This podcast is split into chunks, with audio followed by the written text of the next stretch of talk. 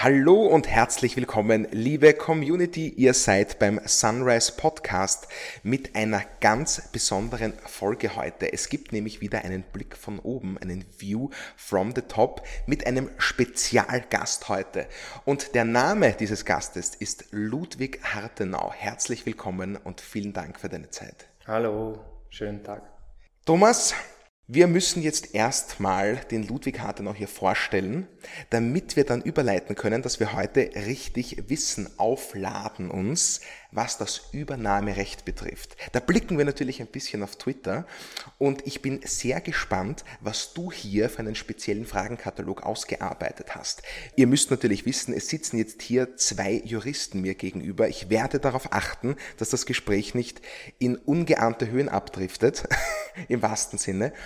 Deswegen, Thomas, shoot. Danke, lieber Max. Hallo da draußen. Ähm, ja, ich habe es dem äh, Ludwig in der Vor Vorbesprechung schon gesagt. Ich werde mich heute ein bisschen in die Rolle eines frechen Studenten ähm, begeben und ähm, die Fragen stellen, die ich mir als Student nie äh, getraut habe zu fragen. Ähm, wir haben den äh, Ludwig heute eingeladen und er ist dankenswerterweise meiner Einladung gefolgt. Er ist äh, Partner äh, von Freshfields, einer der renommiertesten Anwaltskanzleien ähm, der Welt ähm, wir haben also hier wirklich eine besondere Möglichkeit, über, mal von jemandem zu hören, der sich wirklich auskennt mit Themen und dort insbesondere auch mit Übernahmethemen beschäftigt. Das heißt, er versteht die Welt der Unternehmenskäufe ähm, auf der juristischen Seite, aber ohne das geht es heute nicht mehr in einer großen Wirtschaftskanzlei, auch von der wirtschaftlichen Seite. Ähm, und entsprechend wollen wir heute einen Rundumblick äh, aufs Übernahmerecht geben ja. ähm, in Bezug auf natürlich aktuelle Ereignisse rund um das Übernahmeangebot ähm, äh, oder das Pflichtangebot für den Erwerb von Aktien rund um den Flughafen Wien. Oh, ja. Aber zum Beispiel auch ähm, natürlich über die Twitter-Übernahme, die ja nach wie vor, obwohl sie jetzt nicht mehr so medial präsent ist, ähm, ähm, Gegenstand eines potenziellen Abschlusses oder eben nicht ist. Ja, und in bewährter Manier also ich, äh, habe ich äh, mir gedacht, ich fange mal mit einem kleinen Beispiel an und nämlich so etwas, was äh, ich glaube, ich jeden Online-Broker ein bisschen in Schnappatmung bringen würde. Nämlich wenn irgend, irgendjemand herkommt und halt ganz viel Geld auf, einen, äh, auf ein Wertpapierdepot überweist und einfach anfängt, Schritt für Schritt Aktien von einem Unternehmen zu erwerben. Ähm, Ludwig, das geht grundsätzlich, oder? Ich stelle mich hin, gebe meinen Online-Broker und sage mal, kauf so viel Wienerberger Aktien, wie ich nur kriegen kann. Grundsätzlich ist es natürlich möglich. Die Frage ist, ob es die richtige Strategie ist, ähm, weil da gibt es einen Haufen Dinge, die man beachten sollte. Ja. Ähm, mal das Wirtschaftliche zur Seite gestellt.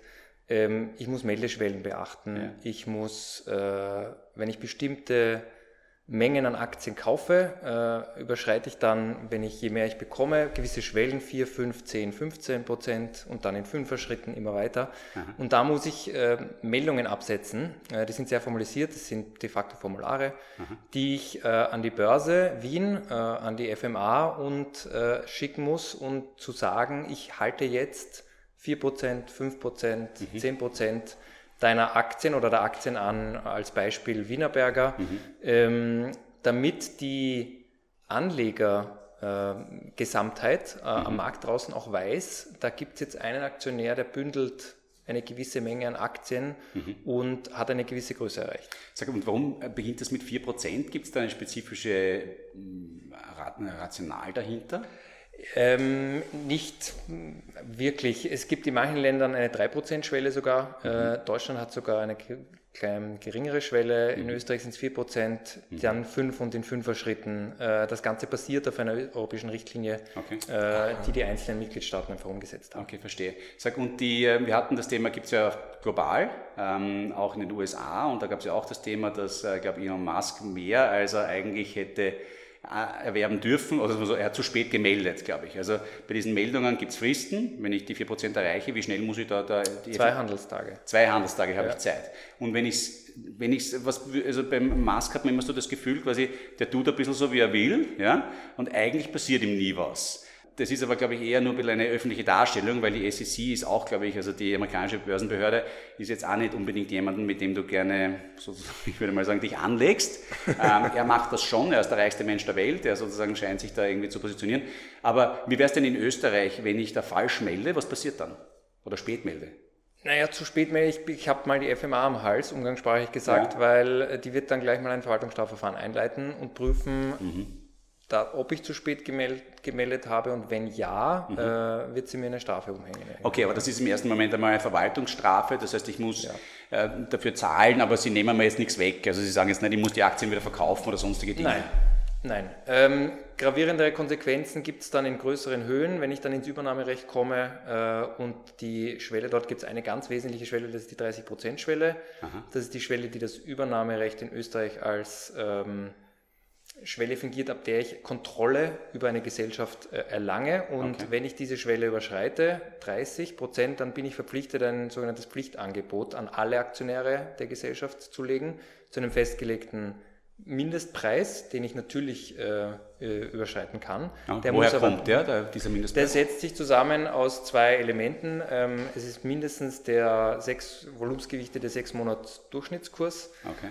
Und äh, der Preis, den ich als Bieter in den letzten zwölf Monaten äh, höchstens für eine Aktie geboten habe. Und über diesen beiden Schwellen muss mein Preis des Übernahmeangebots dann liegen. Äh, total spannend. Okay, also wir haben jetzt hier sozusagen einen Gesetzgeber, der, mm, wir reden grundsätzlich in einer freien Marktwirtschaft, nicht? Also ich möchte jetzt irgendwie etwas kaufen und da sagt mir jetzt jemand, wenn du mehr als 30 Prozent kaufen willst von so einem gelisteten Unternehmen, dann musst du allen Aktionären ein Angebot machen, dass, dass, du, dass sie dir ihre Aktien verkaufen können, weil man Angst hat, dass man sonst übervorteilt wird? Oder? Korrekt. Also es geht darum, dass ähm, das hat damit zu tun, wie Stimmrechte in der Hauptversammlung ausgeübt werden. Mhm.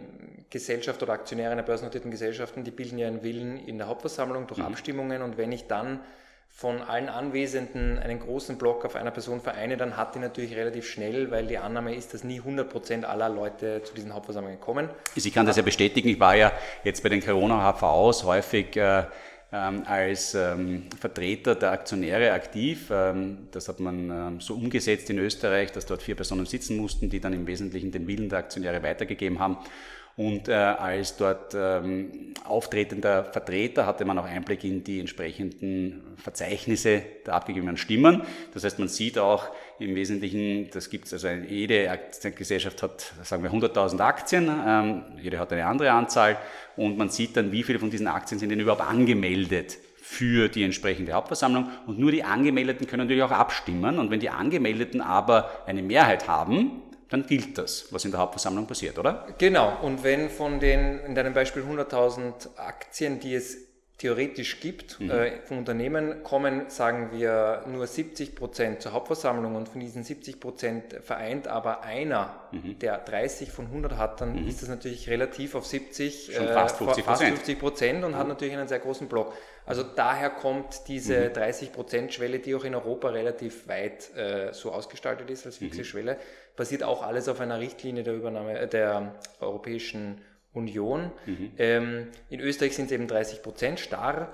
Und wenn ich diese Schwelle, weil so sind wir drauf gekommen, wenn ich die überschreite, muss ich das Pflichtangebot legen. Wenn ich das aber nicht tue, mhm. dann äh, ruhen automatisch meine Stimmrechte. Also ich habe dann die Aktien, kann aber damit eigentlich keine äh, sozusagen Herrschaftsrechte auf die Gesellschaft ausüben. Ich bekomme vielleicht noch meine Dividende, also die Vermögensrechte okay. aus diesen Aktien behalte ich schon, aber ich kann mit den Aktien sozusagen nicht mitsprechen. Ja in der Gesellschafterversammlung und riskiere wahrscheinlich auch noch Verwaltungsstrafen. Ich muss aber da kurz, ich habe das jetzt noch ja. nicht verstanden, muss ich ehrlich okay. gestehen. Was ist die gewollte Konsequenz der Tatsache, dass ich ein Übernahmeangebot stellen muss für die Gesellschaft nachher? Der Punkt ist, den Aktionären wird dadurch Gelegenheit gegeben, sich nicht einem kontrollierenden Aktionär ausgesetzt zu sehen und haben so die Möglichkeit zu einem Preis, der eben dem Durchschnitt der Vergangenheit entspricht, ähm, auszusteigen. Sie bekommen sozusagen eine Exit-Möglichkeit. Es ist ja nur ein Angebot. Sie müssen ja nicht verkaufen. Ah, Sie können ja mhm. nur verkaufen. Sie müssen auch nicht nur an den Aktionär verkaufen. Sie können Ihre Aktien ja auch über die Börse oder mhm. an einen jeden Dritten ähm, verkaufen zu einem anderen Preis. Es ist nur der Preis, den der Aktionär bieten muss. Das heißt, er muss allen Aktionären eine Exit-Möglichkeit bieten, weil er eine kontrollierende Position erlangt hat. Das heißt, es geht am Ende des Tages um den Schutz der Interessen so derjenigen, die sich, wo man fingiert, dass sie sich dann nicht mehr anders schützen können oder sich vielleicht potenziell in, einen, in ein Umfeld begeben, in dem sie nicht sein wollten. Korrekt, weil als sie sich im Gedankenspiel die Aktie gekauft haben, gab es ja noch keinen kontrollierenden Aktionär. Aha, okay. Und äh, mhm. plötzlich sehen sie sich einem ausgesetzt und sie sind aber nicht gezwungen, in diesem Zustand zu verharren und bekommen so die Möglichkeit, eben fix an einen verkaufen zu können, weil es könnte theoretisch ja auch sein, dass ihnen sonst keiner die Aktie abkauft. Vielen Dank. Genau, und ich meine, ich glaube, eines der, der, Themen, man darf das ja nicht unterschätzen, als kontrollierender Eigentümer auch einer börsennotierten Gesellschaft kann man viele Dinge tun, die tatsächlich den anderen wehtun können.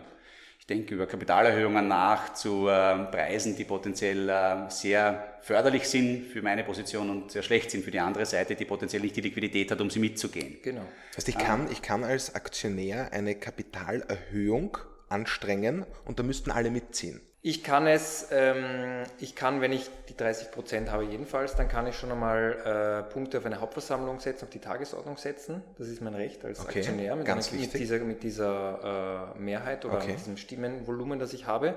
Dann muss mal darüber abgestimmt werden. Mhm. Und äh, wenn ich dann auch noch eben eine Mehrheit habe, wie wir vorher schon besprochen haben, dann ist es relativ sicher, dass die Kapitalerhöhung dann auch kommt.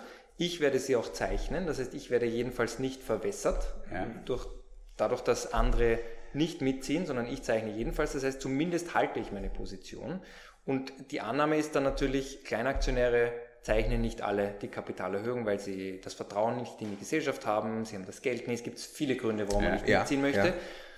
Das führt aber dann dazu, dass natürlich, wenn ich immer zeichne, der andere aber nicht, meine Position relativ immer stärker, äh, immer stärker wird. Und äh, da spricht man eben von der Verwässerung des Kleinaktionärs ähm, weil okay, die Position danke. des kontrollierenden Aktionärs dadurch immer größer wird und er dann eben nicht mehr 30 sondern, oder 40, sondern dann nach der Kapitalerhöhung vielleicht sogar schon 50 oder 55 hält, je nach Verwässerungseffekt. Was ich noch kurz, äh, was ich vorher quasi einwerfen wollte, ähm, war, dass mir wieder so interessante äh, Wörter aufgefallen sind. Ich denke zurück an den Federführer, den wir hatten. ja, natürlich. Äh, Im Gespräch, bei der Strabag. Im ja. Gespräch bei der, mit Thomas Birtel von der Strabag und du hast gerade über die ähm, Kontrollrechte äh, über die Vermögensrechte, die eben mit Eigentum an, an Aktien verbunden sind, gesprochen. Unterscheidet man dann noch zusätzliche äh, Rechte, die sich da sozusagen separat abbilden lassen in einer juristischen Diktion oder waren es die beiden eigentlich? Nee, Im Wesentlichen sind es die beiden. Also das Ganze sind Mitgliedschaftsrechte. Ich bin ja Mitglied in einer Aktiengesellschaft, wenn man so will. Und ähm, mein Bündel an Rechten sozusagen besteht eben zum einen aus den Herrschaftsrechten. Das heißt, äh, wie übe ich das aus? Durch mein Stimmrecht mhm. äh, in der Hauptversammlung oder eben mein Bezugsrecht äh, auf neue Aktien im Wege einer Kapitalerhöhung und mein Dividendenbezugsrecht, also das Vermögensrecht aus der Aktie, wenn ich, äh, wenn die Dividende, wenn die Hauptversammlung eine Dividende beschließt, dann habe ich als Aktionär auch das Recht, sie zu erhalten, wenn ich zu einem gewissen Stichtag die Aktie halte. Mir gefällt es deswegen so, weil äh, man merkt natürlich, du bist nicht ohne Grund Partner einer der äh, dominierenden Sozietäten äh, dieser Welt.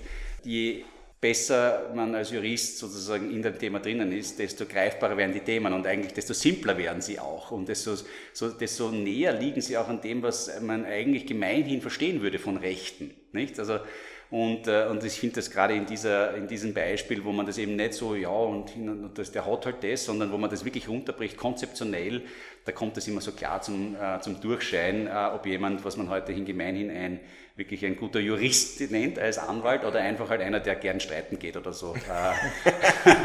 ja, schön gesagt, also, ja, ja, voll. Äh, toll. Das heißt aber, die 30%-Grenze ist natürlich auch wichtig, wenn ich schon über 30% habe aus einer vorherangegangenen Situation, wo ich gekauft habe. Was passiert dann jetzt? Jetzt habe ich, sagen wir, 35 und ich will, und ich kaufe noch eine Aktie mehr.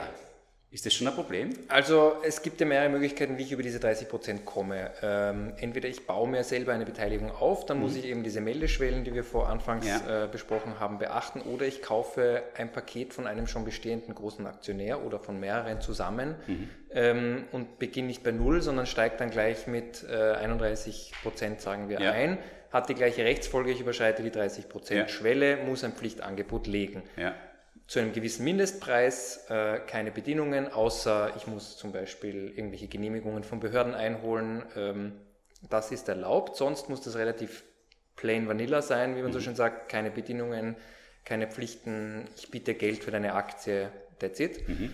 Ähm, das rennt dann eine gewisse einen Zeitraum, vier bis zehn Wochen. Mhm. Ähm, Annahme ist die, besteht dann die Möglichkeit, das Angebot anzunehmen. Äh, nach, dem, nach Ende dieser Annahmefrist wird das abgewickelt, äh, Aktie gegen Geld äh, über die Buchungssysteme. So, und dann kommt es dazu, ähm, ich kaufe nachher eine Aktie. Dann ist einmal die erste Frage, wie knapp nach dem Angebot kaufe ich denn eine Aktie? Mhm. Und zu welchem Preis kaufe ich die? Weil es gibt einen äh, Nachfrist mhm. nach einem Angebot. Ähm, und wenn ich in der Nachfrist einen höheren Preis bezahle, als mein Angebotspreis ist, na, dann muss ich nachzahlen. Nämlich allen, die davor allen, die das davor Angebot angenommen haben. So ist es, ja. Das heißt, ich habe eine Nachfrist hinten nach, die ist gar nicht so kurz, die ist neun Monate. Mhm. Äh, also das muss ich mal beachten. Andererseits, wenn dieser Zeitraum abgelaufen ist, habe ich ja mein Pflichtangebot schon gestellt. Mhm. Ich habe sozusagen meine Pflicht erfüllt, allen mhm. einen Exit angeboten, bin dann bekannt mhm. als Großaktionär in dieser Gesellschaft. Mhm. Das heißt, wenn dann sich wer neu einkauft, mhm. nach diesem Zeitpunkt als Aktionär, der weiß ja dann schon, mhm. dass ich äh, Kontrolle habe und der braucht dann im, im Gedanken des Gesetzgebers nicht die Exit-Möglichkeit, weil er hat sich ja im Wissen um meine Position in die Gesellschaft ähm, eingekauft ja, ja, so und ist daher nicht im gleichen Ausmaß schützenswert wie der Anleger, der davor, davor beteiligt war. Ja. Okay, also die Schwellen fallen dann weg. Melden muss ich trotzdem. Ja. 35, 40, 50, das gilt immer. Okay. Unabhängig, weil das äh, ist außerhalb des Übernahmerechts geregelt. Das eine ist Übernahmerecht, Pflichtangebote mhm. an die Aktionäre, Kontrolle. Okay. Und das andere sind die Meldeschwellen, die gehen rauf bis 50 in Fünfer-Schritten und dann noch 75, 90. Verstehe. Äh, muss ich einfach nur eine Beteiligungsmeldung machen, das ist äh, Tick-the-Box-Exercise eigentlich. Okay, verstanden. Okay, das heißt also zum Beispiel jetzt in der jetzigen Situation, äh, Flughafen Wien, da haben wir ja einen Eigentümer, der bereits äh, über der Schwelle ist, nämlich bei knapp 40 Prozent liegt. Ähm, der hat jetzt zwar auch ein Angebot gestellt, das macht er aber eher aus taktischen Gründen, genau. äh, nicht aus juristischen Verpflichtungen heraus, genau. weil der könnte einfach auch an die Börse gehen und dort anfangen, quasi das zu kaufen, was er halt kriegt für den Preis, den er zahlen möchte. Genau, das was ähm, IFM ähm, macht beim Flughafen ist kein Pflichtangebot, weil wir haben ja vorher von Pflichtangeboten gesprochen. Ja. Das ist äh, die Verpflichtung, wenn ich eine gewisse Beteiligungsschwelle überschreite, ja. sondern hier hält ja, ja. Äh, der Aktionär schon über 30 Prozent und ähm, möchte aber Aktien erwerben und mhm. kann das eben, wie du sagst, über die Börse tun. Mhm. Ganz normal, da muss er seine Meldeschwellen beachten. Mhm. Oder es gibt die Möglichkeit, ein, ein Angebot zu stellen zum Erwerb. Das ist ein sogenanntes Teilangebot ist mhm. auch im Übernahmerecht geregelt, mhm. ist aber, der unterliegt leicht anderen Regeln. Also ein Pflichtangebot ist nicht so streng geregelt. Ich, mhm. ich habe ein bisschen mehr Flexibilität, wie ich das Angebot gestalte. Mhm. Also ich kann Bedingungen einfügen, ich kann ähm, der Preis ist nicht gebunden wahrscheinlich, der oder? Preis ist ein bisschen freier, genau. Mhm. Diese Mindestpreisregeln gelten nicht. Ja. Und ich biete einfach, ich spreche damit die Gesamtheit der noch bestehenden anderen Aktionäre an und sage, ich biete euch an, Aktien zu kaufen zum Preis X das sind die Bedingungen. Formal muss ich dasselbe machen wie beim Pflichtangebot. Ich muss eine sogenannte Angebotsunterlage äh, erstellen. Die enthält alle Bedingungen und Bestimmungen äh, und den Preis mhm. und äh, meines Angebots. Das ist öffentlich einsehbar. Mhm. Äh, das wird von der Übernahmekommission geprüft. Mhm. Das ist der österreichische Regulator, der für Übernahmen zuständig ist. Mhm. Und, ähm, und dann ist es in der Welt und das kann man annehmen oder eben auch nicht. Mhm. Aber es hat einen anderen Zweck. Es dient eigentlich eher dazu, den Anlegern die Möglichkeit zu geben, transparent ähm, mhm. Aktien zu verkaufen. Das Interessante daran ist ja vor allem auch die Frage, jetzt mache ich so ein Angebot und ähm, es kommen immer mehr Leute, die da sozusagen sagen, ja, ich kaufe. Ähm, und irgendwann, eigentlich wollte ich gar nicht so viel kaufen. Kann ich das dann stoppen? Nein, wenn ich einmal draußen bin. du musst vorher überlegen. Und, genau, mein Angebot ähm, veröffentlicht habe, ja. dann ist sozusagen der Zug aus dem Bahnhof draußen okay. und, der, und der rollt. Ähm, ich muss ja auch zu Beginn schon nachweisen, und das wird auch bestätigt von einem unabhängigen mhm. Wirtschaftsprüfer zumeist, ähm, dass ich 100% meines Angebotes finanzieren kann. Also ah, ich muss sicherstellen, jeder Bieter muss sicherstellen, mhm. dass er 100% seines Angebots in Cash bezahlen kann. Mhm. Nämlich die Fiktion ist, alle nehmen an, dann muss sichergestellt sein, dass auch alle bezahlt werden. Mhm. Ich kann also nicht so einfach hinaus. Ich kann vielleicht die 30% überschreiten, theoretisch, und mir dann überlegen, ich mag kein Pflichtangebot stellen, dann veröffentliche ich keins. Aber dann werden meine Stimmrechte ruhen, Ja, dann wird ja. die Übernahmekommission kommen Okay. und mir sagen, du musst aber ins Veröffentlichen, und ich Okay. werde sagen, ich will nicht, aber das, Mhm. it, it gets nasty und äh, will man eigentlich meistens vermeiden.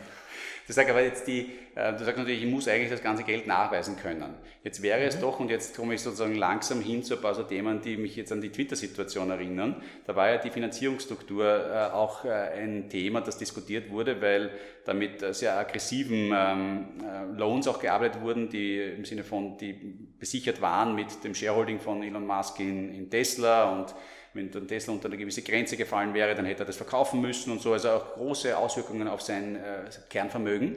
Ähm, ist es nicht dann eine Einfachheit eigentlich, wenn man vorher mit den Banken sagt, du, by the way, aber ich brauche ja eigentlich das ganze Geld und wenn ich dann nicht mehr will, dann sage ich euch einfach, quasi, na, jetzt zieht die Finanzierung zurück und dann fällt die Finanzierung auseinander und dann kann ich ja nicht mehr. Was soll ich denn noch groß machen? Also okay. Twitter ist eine sehr spannende Situation, ehrlicherweise. Ähm, in Österreich wäre es so, ich äh, üblicherweise, und das war, hat Elon Musk ja auch gemacht, das ist eine Parallele, äh, man sichert sich ähm, oft Commitment-Letter von Banken. Das sind ja schon verbindliche Zusagen der Banken, dir einen Kredit zur Verfügung zu stellen. Ja. Ähm, und aus dem kommt man dann auch so leicht nicht raus. Da kann man dann unterscheiden, gibt es harte Commitment-Letter oder weiche, je nachdem, wie verbindlich es ist, ähm, die, dieser, dieser Commitment Letter dann ausgestellt ist, aber grundsätzlich in Österreich muss der ziemlich fest sein. Und die Bank kann dann eben nicht so einfach hinaus. Das wird eben, wie gesagt, von diesem unabhängigen Wirtschaftsprüfer überprüft, weil der muss die Sicherheit haben, dass 100% Cash Verstehe. beim Settlement des Angebots in vier bis zehn Wochen dann auch wirklich da sind. Und wenn die Bank einen easy way out hat im Commitment Letter, Ja. dann wird der Sachverständige ähm, seinen Platz halt nicht erteilen und Okay. damit kann ich diese, das Angebot gar nicht äh, veröffentlichen, weil die Übernahmekommission schaut sich natürlich an, hat der Sachverständige das geprüft, kann der das bestätigen? Okay. Wenn die Bestätigung nicht vorliegt, kann ich mit dem Angebot gar Ah, nicht okay, raus. also so quasi also bei uns gibt es ein, einen mehrstufigen Prüfmechanismus sozusagen. Okay, also quasi meine banale Idee, die da quasi gewesen wäre, naja, ich habe bei denen eh hintenrum auch noch dort hinten ein paar hundert Millionen Kredit liegen, deswegen sind die mir eigentlich verbunden und ich kann denen eigentlich ansagen, was ich will und wenn ich da raus will aus dem Kredit und das ist meine Möglichkeit, den Deal platzen zu lassen, dann sage ich einfach, den rufe ich den CEO an von der Citibank und sage, äh, von der Citigroup und sage, du, by the way, nimm einfach deine Kreditzusage retour, dann fällt der Deal durch äh, und ich bin draußen, das funktioniert so nicht. Nein, das funktioniert so nicht. Ihm, bei Twitter ist es konkret aber so, der Elon Musk hat sich ja, ich glaube, 13 oder 14 Milliarden äh, Fremdfinanzierung durch Ja. die Banken gesichert, auch im Wege von Commitment-Lettern, die liegen alle vor, die haben aber eine Befristung. Das heißt, wenn die Übernahme nicht, ich glaube, bis April nächsten Jahres äh, durchgeführt ist, Mhm. dann verfallen die Commitment Letter. Die Commitments der Bank sind dann nicht mehr gültig. Die binden sich ja auch, die müssen das ja refinanzieren Ja, freilich, etc. ja, ja. Das heißt, die sind ja nicht auf ewig äh, und äh, bis zum St. Nimmerleinstag dann gebunden, sondern ähm, äh, eben haben eine Befristung bis, ich glaube, April 2023. Okay, was passiert dann? Jetzt ist quasi, das ist ja... Ja, dann kann er nicht mehr finanzieren und dann, das wäre möglicherweise ein, eine Möglichkeit äh, für ihn, aus dem Ganzen rauszukommen, weil jetzt derzeit ist der Stand ja so, ähm, äh, Klage und Gegenklage, das heißt, äh, Musk klagt Twitter, Twitter klagt Musk. Ähm, die Verhandlung ist, glaube ich, für Mitte Oktober oder so äh, angesetzt. Und ähm, die Übernahme muss laut dem Merger Agreement, das Twitter und Musk abgeschlossen haben, ich glaube bis Ende Oktober durchgeführt sein. Sonst äh, verfällt es und Elon Musk muss eine Vertragsstrafe von, ich glaube, einer Milliarde Dollar zahlen. Genau, Also aber wer, das wäre wer, wer klagt da jetzt wen? Weil- Genau, also warum? Sie klagen sich gegenseitig eigentlich. Auf Ähm, was? Musk möchte aus dem Merger Agreement, also dem Zusammenschlussvertrag, Ja. ähm, aussteigen. Okay, also Musk hat gesagt, er übernimmt er will es doch nicht übernehmen. Musk sagt, ihr habt mich, umgangssprachlich, ihr habt mich betrogen. Ihr habt mir Okay. äh, wesentliche Informationen, die ich brauche, vorenthalten. Ja, Und äh, daher habt ihr mich eigentlich in den Vertragsabschluss, ähm, wie sagt man, Hineingetheatert. sagt. ähm, und Twitter wiederum sagt, das ist alles Blödsinn. Wir haben Ja. ja alles gezeigt, wir haben uns vertragskonform verhalten. Ja. Äh, du musst liefern. Also, wir Also Twitter klagen sagt, nein, du sozusagen auf musst uns Einhaltung, jetzt überne- übernehmen. auf Einhaltung des Vertrages. Der Vertrag ist ja schon unterschrieben. ja. Verträge sind einzuhalten. Und, ähm, und Musk möchte nicht. Und ich glaube, er hatte ein Hobby, dass er ankündigt, Unternehmen zu kaufen und es dann nicht zu machen. Das hat man ja bei, ja. bei Tesla auch schon gesehen vor ein paar Jahren und bei ja. Twitter möglicherweise auch. Ähm, jetzt sucht er möglicherweise Gründe, um da rauszukommen. Wenn man sich den, den, den Merger-Vertrag anschaut, und seine Behauptungen ansieht, ich glaube, es wird ein steiniger Weg sein für ihn. Aber es gibt, aber es, es tickt die Zeit, nicht? Also so quasi genau. Twitter und da müssen natürlich dann auch die Behörden mitspielen, weil wenn der keinen Gerichtstermin kriegt, ich meine, wie sollen die das durchsetzen, oder? Wie, wie, wie kann ich mir das vorstellen?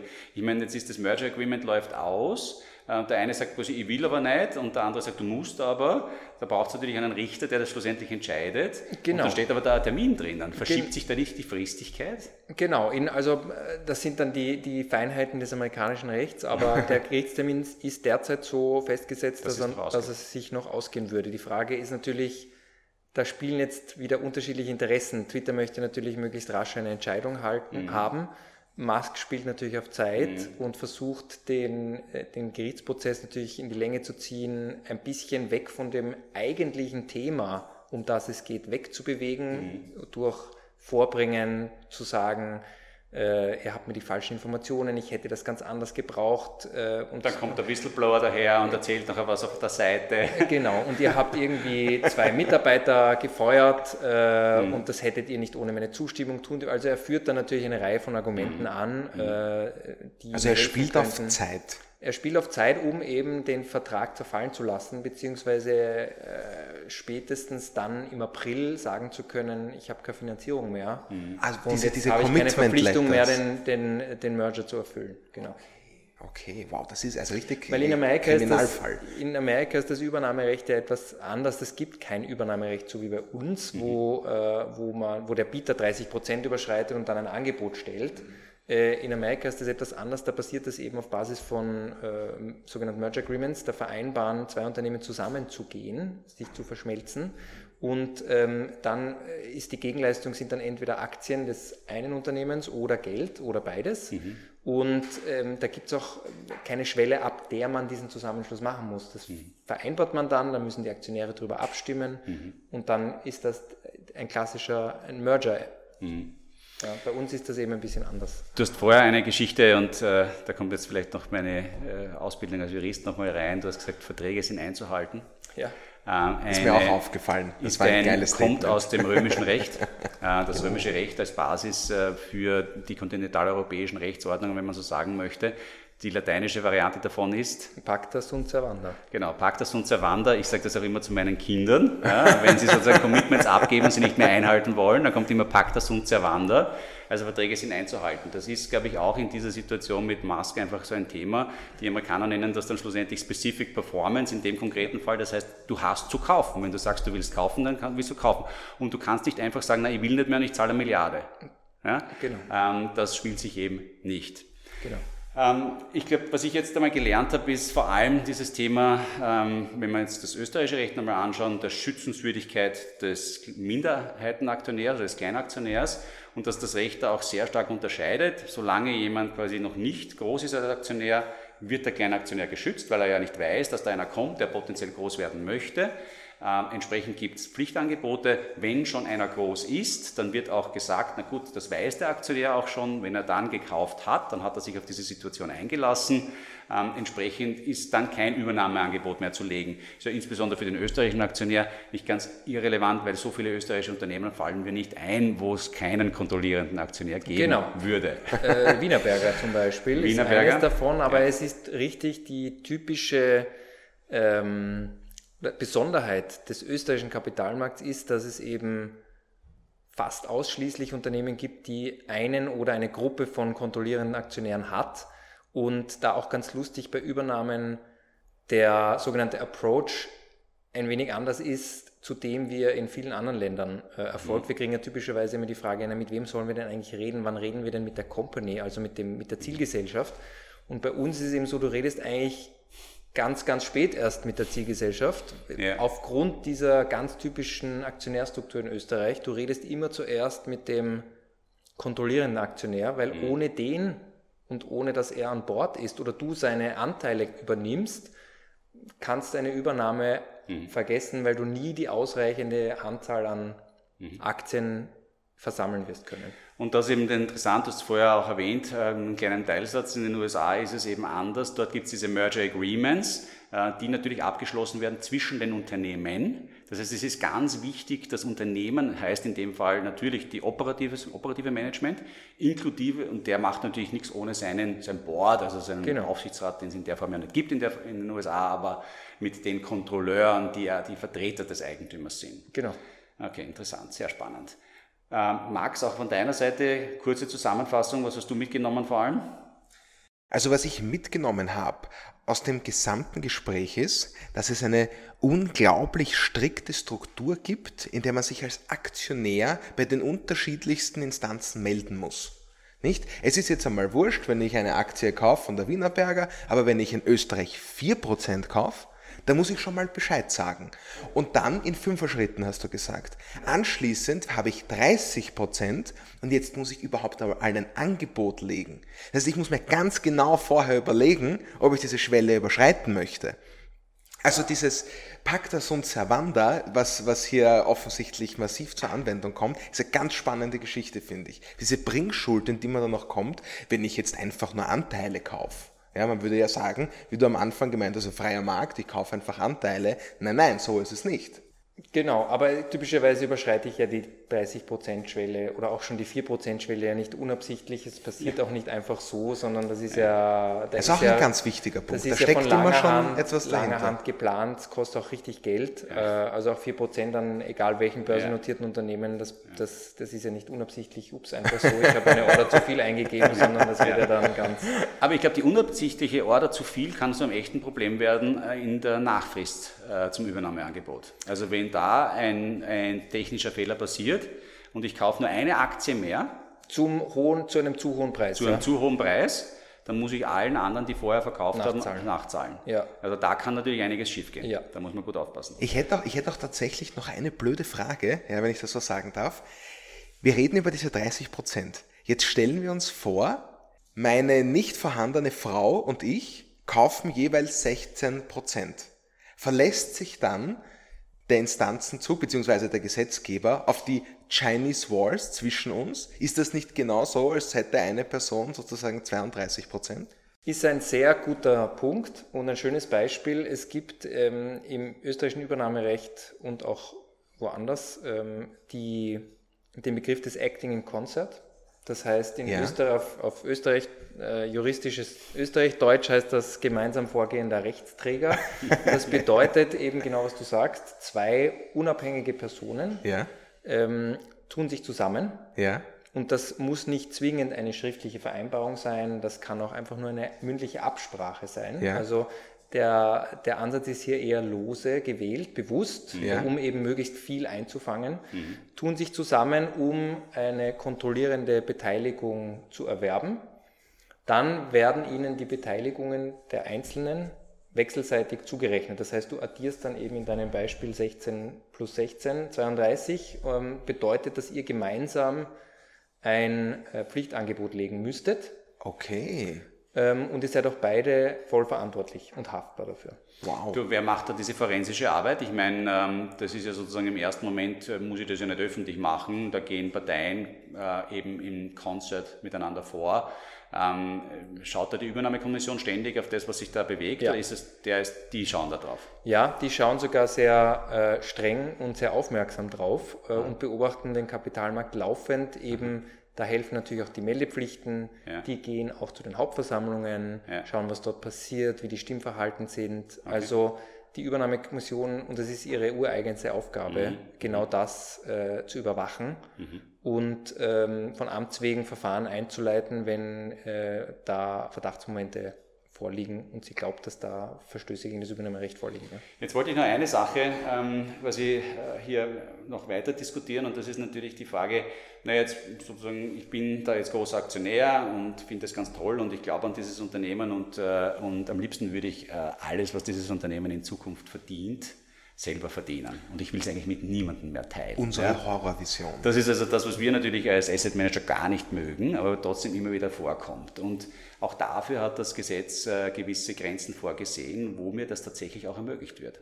Mhm.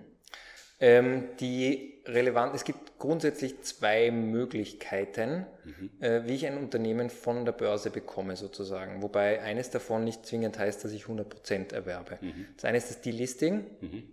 das äh, das Börsegesetz äh, in Verbindung mit dem Übernahmegesetz vorsieht, bedeutet, ich muss als ich brauche einen HV-Beschluss mhm. mit 75 Prozent plus Mehrheit. Ich muss wieder ein Übernahmeangebot legen, beziehungsweise ein Angebot, das den Regeln des Übernahmerechts mhm. entspricht, mhm. legen. Dort gibt es dann auch wieder Mindestpreisregeln. Mhm. Und äh, wenn ich diesen Prozess durchlaufen habe, dann äh, endet die Börsenzulassung.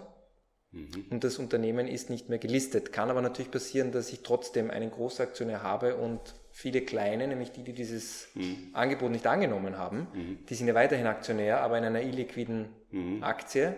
Also ist eigentlich ein Weg, den man selten wirklich empfehlen kann. Ja, ist natürlich eine, ist ein Thema, das ähm, vor allem für die Halter von Einzelaktien ein Thema wird, weil äh, da kann das nämlich tatsächlich passieren, dass ich dann sozusagen hier äh, eine Beteiligung halte an einem Unternehmen, das ich eben nicht mehr, wo ich Aktien nicht mehr an der Börse verkaufen kann, wo es keinen Market Maker mehr gibt, der mir, äh, wie uns der Christoph Boschan zuletzt erklärt hat, quasi hier ständig Preise stellt.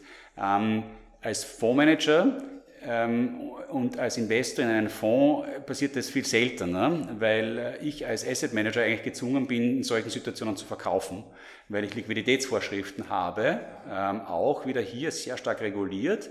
Ich muss eigentlich die Möglichkeit haben, 100 Prozent meiner meiner investierten Teile verkaufen zu können, weil wenn alle meine Investoren ihr Geld zurückhaben wollen, dann muss ich das gewährleisten, das sagt das Gesetz. Und das kann ich nicht, wenn ich nicht verkaufen kann. Genau.